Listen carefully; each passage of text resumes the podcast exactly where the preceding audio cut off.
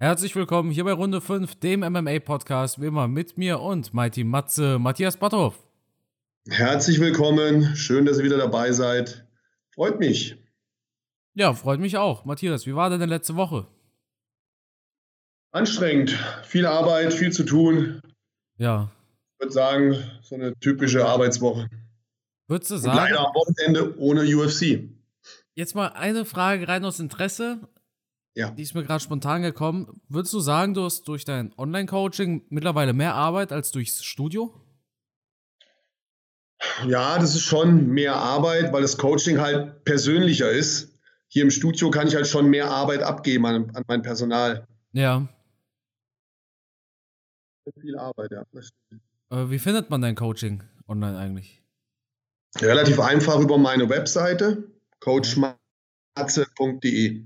Ja. Also Leute, bald ist Neujahr, wenn ihr Neujahrsansätze habt, ja, und sagt, ihr wollt wirklich in Form kommen, dann checkt auf jeden Fall Matthias Botthoff sein Coaching ab und äh, belastet ja. ihn mit noch mehr Arbeit. Sehr gerne. Damit ich noch genau. weniger Zeit habe für, unser, für unseren Podcast. genau, genau. Nee, cool, cool.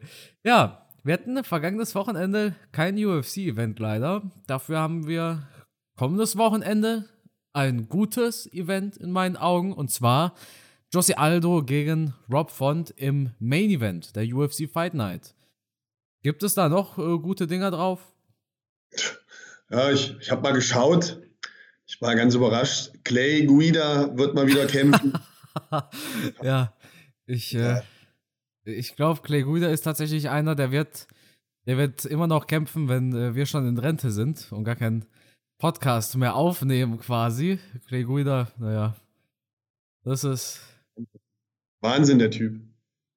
Ja, auch Wahnsinn, dass Dana White ihm immer noch Kämpfe gibt. Ich meine, eine Bilanz von 36 zu 21. Neun, ich meine, die Sache ist natürlich die, er ist immer noch drei Jahre jünger als der amtierende Champion im UFC Light Heavyweight.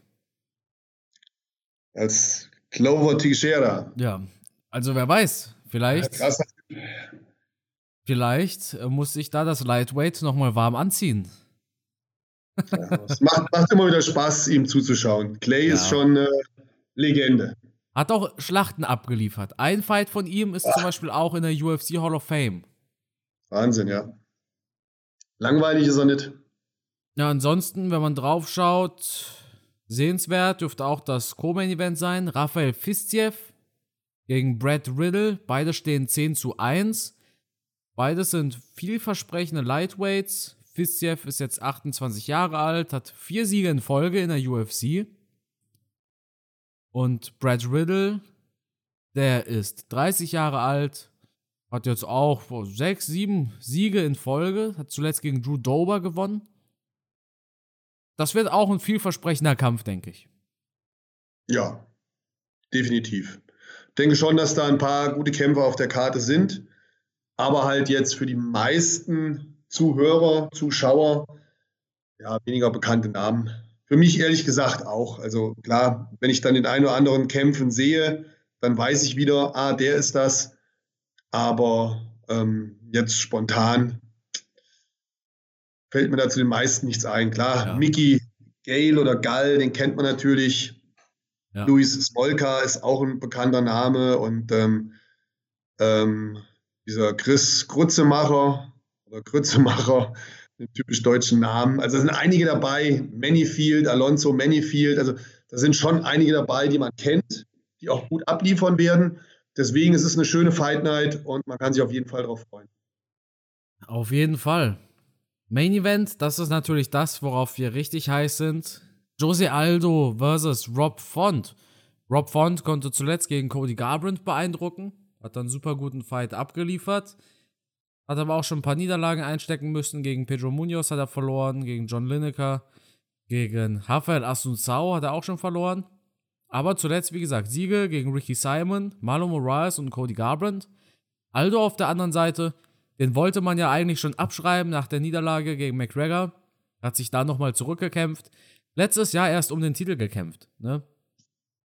Das vergessen gerne viele. Also für mich auch. Wenn ich dran denke, wann hat Aldo das letzte Mal einen Titelfight gehabt, wäre mein erster Gedanke äh, hier vor drei, vier Jahren gegen Holloway.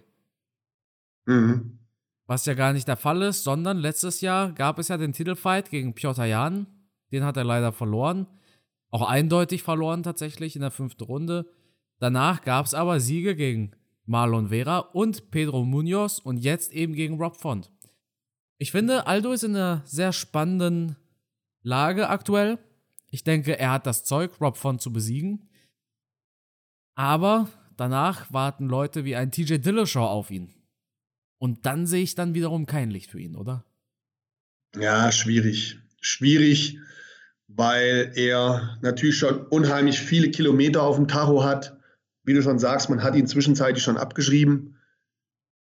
Trotzdem jemand, den man absolut respektieren muss für das, was er geschafft hat. Er hat wahnsinnig oft seinen Titel verteidigt. Er war eine sehr lange Zeit ungeschlagen. Jetzt in der Vergangenheit, das hast du ja schon treffend gesagt, hat er halt das Problem gehabt, dass er gegen die Top-Champions wie Petre Jan und Alexander Wolkanowski halt leider verloren hat. Relativ eindeutig. Ja. Auch in der Vergangenheit, ich glaube zweimal hintereinander sogar, gegen Max Holloway. Wo soll die Reise hingehen? Es bleibt spannend. Er gehört zu den Besten. Aber dass er jetzt nochmal so eine Riesenüberraschung schaffen kann und zum Beispiel einen Petre Jan oder einen Alexander Wolkanowski schlägt, das halte ich für fast unmöglich. Rob Font hingegen, der wird nochmal eine richtig große Herausforderung jetzt für ihn. Und ich bin immer wieder überrascht, wo ein Jose Aldo dieses Herz und diese Motivation hernimmt. Ja, auf jeden Fall. Der Wechsel in das Bantamweight hat ihm wirklich gut getan, denke ich. Ich meine, du weißt ja auch noch die ersten Szenen von Aldo als Bantamweight. Das war im Endeffekt ein reines Kopfschütteln, oder? Wie Aldo da abgemagert war und, und wirklich ganz, ganz schlecht aussah, aber im Käfig sieht er dann super gut aus. Aber das ist schon eine Quälerei, was sich der Mann da antut, ne? Ja. Denke ich auch. Da musst du schon echt, echt harter Hund sein, um so einen Weightcut durchzuziehen. Ja, dann wieder fit zu werden für den Kampf. Ich, ich weiß nicht, ob wirklich unsere Zuhörer sich vorstellen können, durch was für eine Hölle da so ein Athlet geht. Ja. Ich kann es ein bisschen nachvollziehen. Ich habe ähm, natürlich schon sehr harte Diäten gemacht in meiner Bodybuilding-Zeit. Ähm, auch in meiner Kampfsportzeit schon sehr harte Diäten gemacht und Weightcuts. Aber ich gehe mal davon aus, noch nicht auf so einem Niveau wie ein Jose Aldo. Und ähm, die, viele kennen die Bilder aus dem, aus dem Internet von YouTube oder so. Die sind ja wirklich psychisch, körperlich komplett am Ende. Ja, natürlich. Es das kann ja auch, sie gekämpft haben. Es kann ja auch viel schief gehen. Ja, ist auch schon oft passiert. Ja. Leider, muss man sagen. Ne? Auch ein, ein, ein, einem Khabib ist das ja auch schon passiert, dass er es nicht in den Käfig geschafft hat, aber ins Krankenhaus. Ja. Das Und das ja wahrscheinlich aufgrund, wenn man das richtig äh, interpretiert, aufgrund des Weight Cuts, ne? also kurz vorm Kampf. Ja. Ich Klar. weiß noch. Khabib meinte damals ja auch, er hätte gedacht, er würde jetzt sterben, ne? Ist dann die Notaufnahme gekommen. Ja, Wahnsinn. Wahnsinn. Aber ja, wir sprechen halt hier, ich glaube, das kann man unumstritten so sagen, von der härtesten Sportart, glaube ich, die es gibt, oder? Ja, auf jeden Fall. Nach äh, Schach. Und Minigolf. Ja, Schach, Schach ist ja offiziell ein Sport. Ja. ja. Naja, aber hast du schon recht. Keine Frage. Ich finde es aber dennoch bemerkenswert, dass Aldo so gut performt. Trotz eines so schweren Weightcuts im Käfig liefert er gut ab, fühlt sich gut im Bantamweight. Ich denke, er hat das Zeug dazu zu gewinnen gegen Rob Font, bin ich ehrlich. Auf alle Fälle. Also definitiv, klar. Es wird ein Fight auf Augenhöhe. Ja, ich denke, es wird auch viel im Stand ablaufen. Davon ist auszugehen, ja. Ja. Matthias, wenn wir jetzt schon fertig mit dem Aldo-Fight sind, was, eine Sache müssen wir tatsächlich noch ansprechen. Die hat aber nichts mit Aldo zu tun. Äh, sollen wir noch Aldo versus Rob Font zu Ende besprechen? Was denkst du, wie wird der Fight ausgehen? Ich denke fast, Rob Font wird gewinnen. Okay. Ich denke, Aldo macht es durch ähm, Schläge zum Körper in der dritten Runde. Das sehe ich vor mir. Du weißt ja, wie es ist, wenn ich meine Augen schließe.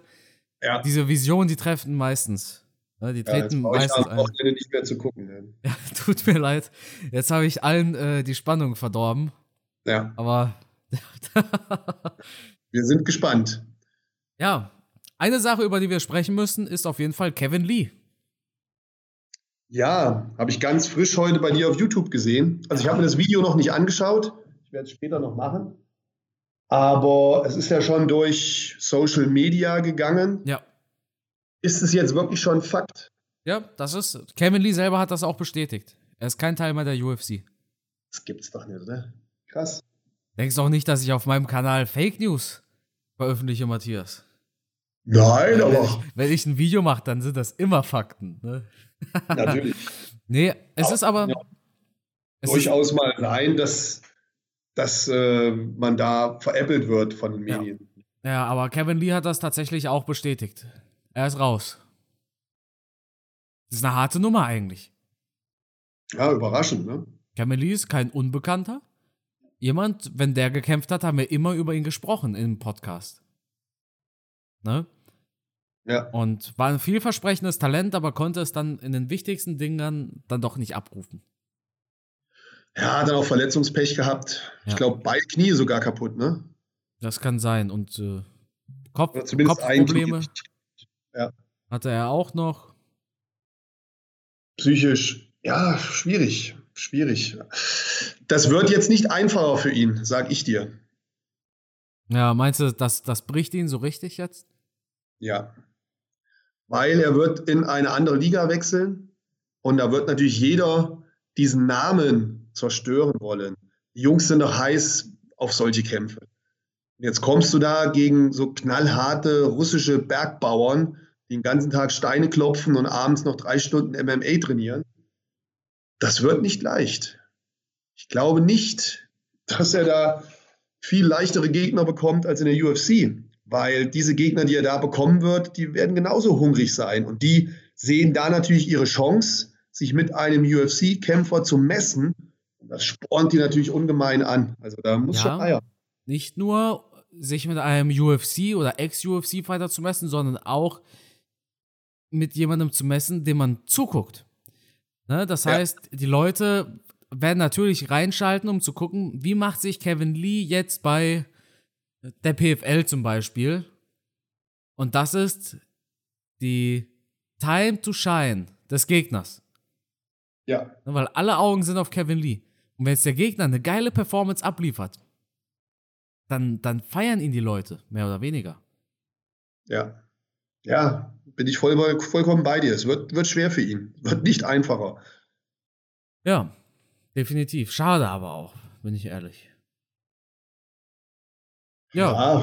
Ich meine, er wird, er wird seine Gründe haben, warum er die Entscheidung getroffen hat. Ja, ich denke, äh, das war nicht seine Entscheidung.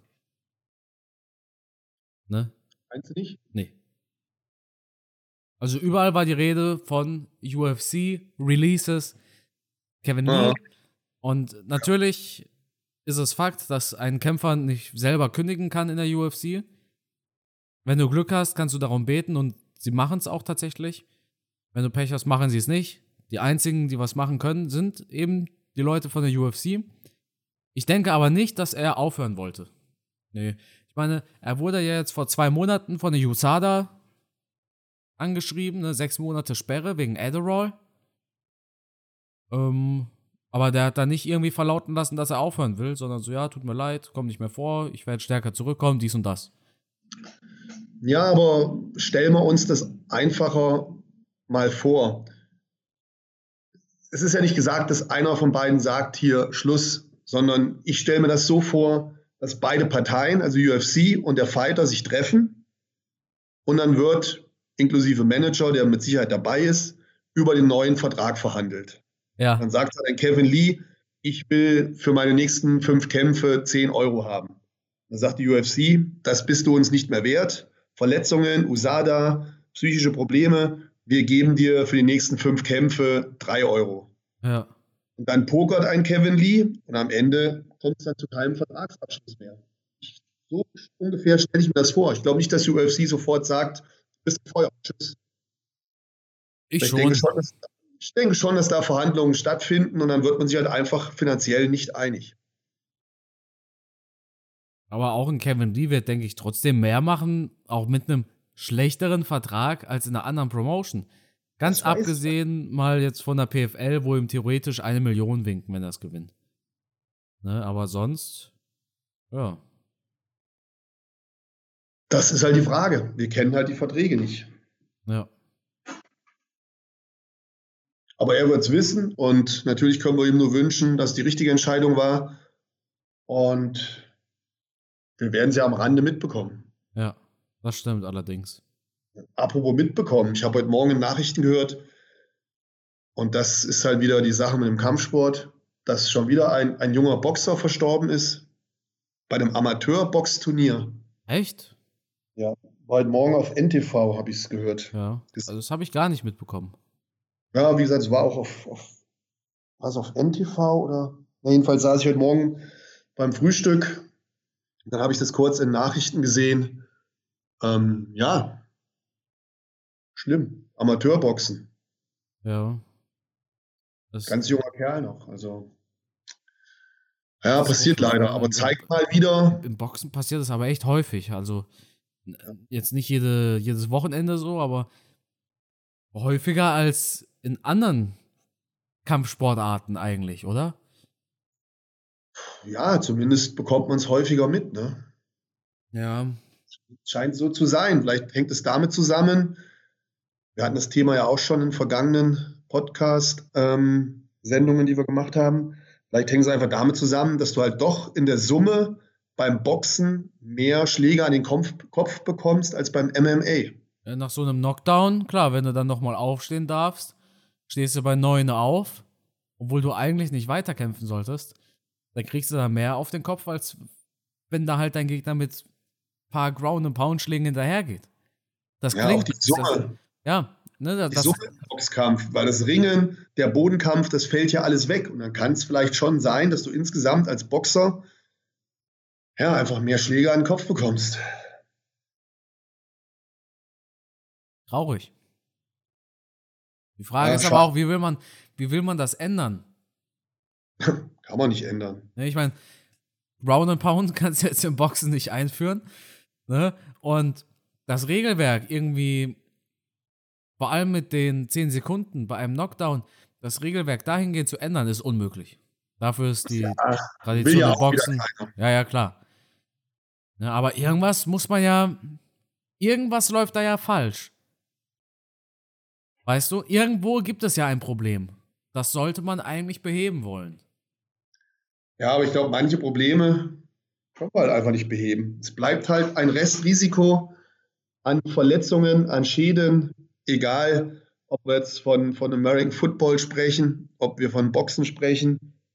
Das Risiko bleibt einfach bestehen, dass da einfach schwere Verletzungen passieren. Das ist halt leider so. Es wird immer ja. ein dunkler Fleck auf diesen Sportarten bleiben, genauso wie das Doping im Bodybuilding immer ein dunkler Fleck auf dieser Sportart bleiben wird. Ja, schlimm. Schlimm sowas. Absolut. Matthias, jetzt hatten wir kein Event am Wochenende, über das wir reden konnten. Leider. Über Aldo gegen Font haben wir gesprochen. McGregor hat nichts Spannendes mehr getweetet. Dann war es das eigentlich schon für diese Woche, oder? Ja, relativ kurze Episode, aber wir müssen sie auch nicht künstlich in die Länge ja, ziehen. Eben, eben. Ja, kurz und knackig. Danke dir, ja. Matthias, wie immer fürs Dabeisein und das Schlusswort, das gehört dir. Ja, auch von meiner Seite her an euch vielen Dank für die treuen Zuhörer, dass ihr euch die Zeit nehmt, uns immer wieder zuzuhören. Ich wünsche euch von Herzen viel Gesundheit und freue mich natürlich darüber, wenn ihr uns weiter supportet und dann nächste Woche wieder bei einer mit Sicherheit etwas längeren Folge wieder einschaltet. Bis dahin, vielen Dank.